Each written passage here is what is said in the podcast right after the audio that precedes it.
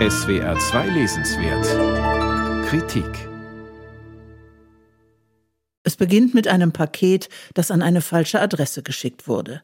Die namenlose Ich-Erzählerin macht sich auf den Weg zu dieser Adresse, um es abzuholen. Da sie nicht einmal weiß, von wem das Paket kommt, was darin sein könnte und ob es überhaupt für die Firma ist, für die sie arbeitet, klingt das einigermaßen absurd. Unterwegs zu der Adresse im malerisch sauberen Zentrum von Amsterdam hat die Erzählerin nur Augen für den Müll, den sie auf den Straßen entdeckt. Als wolle sie einen Essay über die Wegwerfgesellschaft entwerfen, denkt sie beim Laufen nur über Abfall nach und lässt die Leserschaft an ihren Gedanken teilhaben.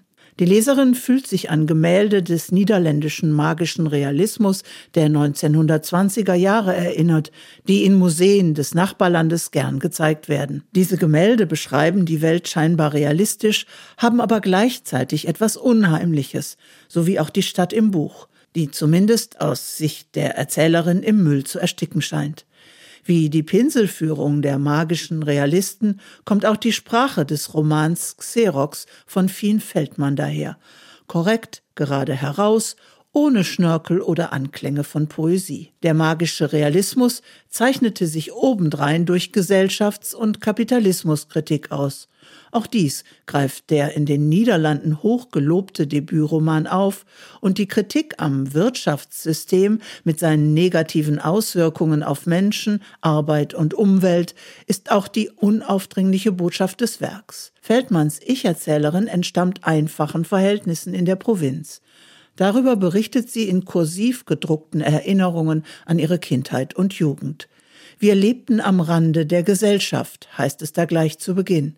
Trotz Universitätsstudiums, so vermutet sie, steht ihr nur der Job am Bürodrucker offen, weil sie nicht wie Studierende aus reicheren Verhältnissen von klein auf darauf vorbereitet wurde, eine Führungsposition einzunehmen. Zwar schwingt da Frustration mit, doch bleibt ihr Ton kühl und sachlich, ganz wie die beherrscht wirkenden Bilder des magischen Realismus niederländischer Prägung. Besonders originell gelingt Feldmann die Beschreibung der zwischenmenschlichen Beziehungen in der Firma. Die junge Frau bezeichnet ihre Kolleginnen und Kollegen nicht mit Namen, sondern mit ihrer Funktion Chef, Projekt oder PR. Sie alle sind austauschbar und wie Maschinen nur auf ihre Funktion reduziert. Im Gegensatz dazu weist die junge Frau dem Drucker, den sie wartet und mit dem sie die Firmenpost ausdruckt, menschliche Eigenschaften zu. Er wird ihr Ansprechpartner, sie redet laut mit ihm und ihm offenbart sie auch ihre Vergangenheit.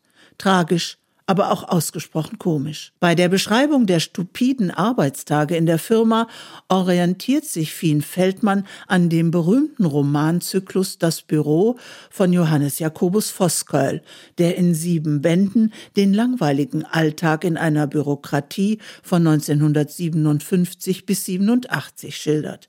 Die Autorin aktualisiert die analogen Büroroutinen Voskolz, sie werden nun von Computer und Internet beherrscht. Feldmann stellt dem letzten Romankapitel ein Zitat aus Voskolz Mammutwerk voran. Es dreht sich darum, dass man im Büro nur normale Mitarbeitende gebrauchen kann. Wie die magischen Realisten hat Vosköll hier eine versteckte Bedrohung eingebaut, für alle die, die als nicht normal abgestempelt werden. Und das passt, denn der Erzählerin spielt ein Kollege übel mit, weil sie vermeintlich nicht normal ist. Was hat es auf sich mit dem fehlgeleiteten Paket? Wie geht es weiter mit der Erzählerin? Warum wird sie von Ängsten und Schuldgefühlen getrieben, fragt man sich und liest gespannt weiter. Xerox von Fien Feldmann ist ein klug konzipierter Roman und seine schrullige Protagonistin ist der Leserin fast unmerklich ans Herz gewachsen. Nicht zuletzt, weil Feldmann sie im Präsens erzählen lässt.